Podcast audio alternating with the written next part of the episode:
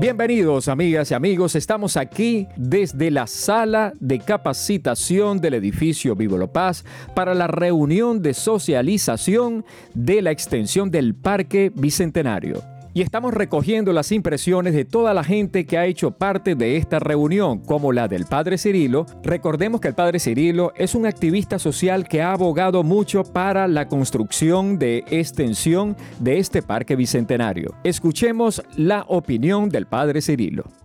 Sí, ya me siento bastante contento porque lo que se presentó es eh, como, como parte del sueño que siempre hemos tenido.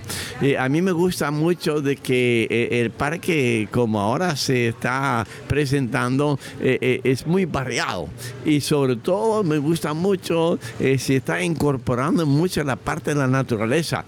hasta de una manera un poquito bruta yo diría, por fin entonces con árboles, etcétera, vamos a tapar todas estas bodegas, porque lo que aquí siempre vemos es cemento, bodega para allá. Entonces, con esta parte que ahora se va a hacer, esta franja, la bodega ya ni se va a ver, porque ahí va a haber una franja de, de, de, de árboles, de naturaleza, de, también mesa para compartir. compartir. Entonces, eh, eh, me gusta la propuesta que están haciendo. Tengo una, una pequeña preocupación, sí, que todavía no veo muy avanzando lo que tanto necesitamos, que es el acceso hacia el otro lado del arroyo eh, para poder iniciar nosotros la parte del ecoparque, porque tenemos los recursos, está casi el diseño listo, pero si no podemos entrar allá, ¿cómo vamos a trabajar? Entonces, por parte del distrito eh, hay un compromiso de hacer este puente. Allí ya vienen puentes eh, peatonales, pero necesitamos por lo menos un puente vehicular para que allá pueden entrar los carros con todo el material, con la planta, con los árboles, etcétera.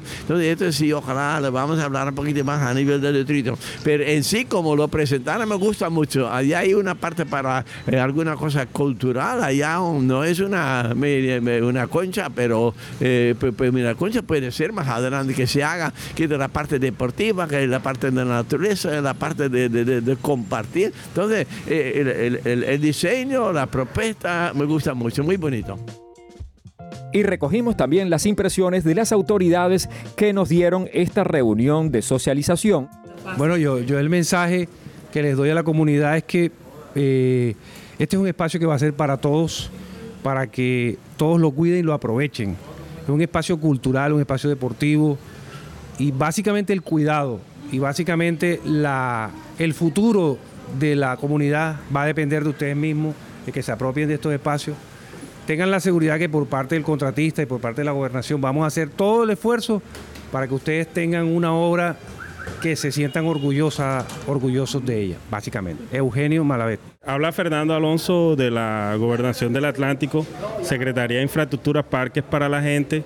La idea es, eh, con, este, con esta presentación de los ajustes de diseño, eh, seguir con las obras que ya vamos desarrollando y que la comunidad aproveche todo este espacio, que son tres hectáreas aproximadamente, 11.000 en zonas verdes y lo demás es espacios de, deporte, recreación, esparcimiento, eh, cultura también, para eh, que sea un gran, gran espacio para que converge la comunidad y, tengan, eh, desarrollen las actividades dentro de este espacio nuevo. El proyecto está partido en dos etapas. La primera etapa, que es la, zona deportiva, eh, la idea es eh, terminarla a finales de diciembre. La otra etapa, seis meses más, o sea, a mitad de, de 2023.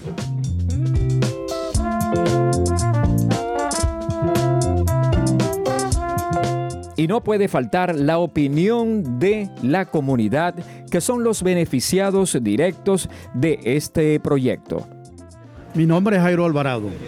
Eh, no, la expectativa del parque me gusta, como dice el padre Cirilo. Vamos a tratar de eh, acompañar para la cuestión de la vigilancia, que es lo que sí es cierto que la inseguridad aquí es un desastre, pero a medida que vaya avanzando el parque, pues uno también le va poniendo cariño a la cuestión y, acumulando, ayudando que los vecinos nos ayuden, nosotros podemos colaborar. Mendoza, Liliana Mendoza, presidenta de la Junta de Acción Comunal del Barrio 7 de Agosto, actualmente, claro. Excelente, excelente, o sea, me parece muy hermoso todo lo que van a hacer en el ecoparque, o sea, creo que está muy lindo todo, me parece genial. Necesitamos trabajar más en comunidad, necesitamos trabajar más con las entidades públicas que no, que no nos dejen solos, de verdad.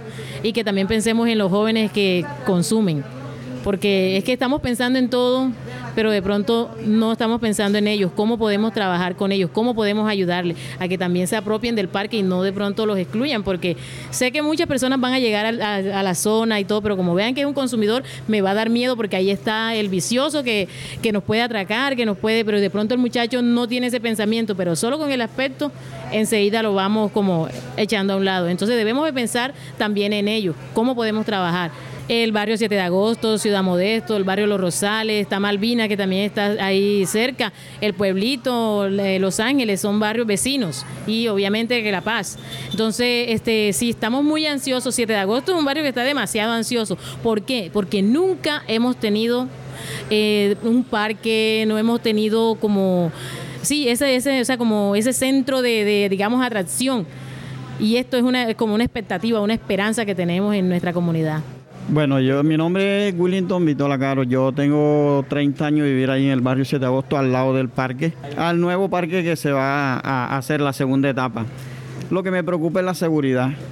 Eso es lo que me preocupa, que no es contarlo, sino es uno mismo verlo, que yo tengo 30 años de, de vivir ahí y eso es lo que me preocupa, porque la seguridad es demasiado horrible ahí.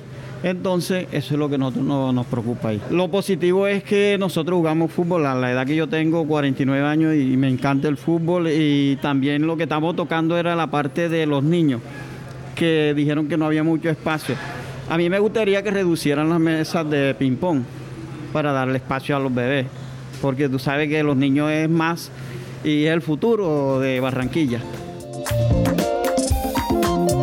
es el Parque Bicentenario en su segunda fase y esperamos que este parque sea una realidad así como las ha presentado las autoridades encargadas de la construcción de este parque y que la comunidad tenga esa oportunidad de disfrutar un espacio público de calidad.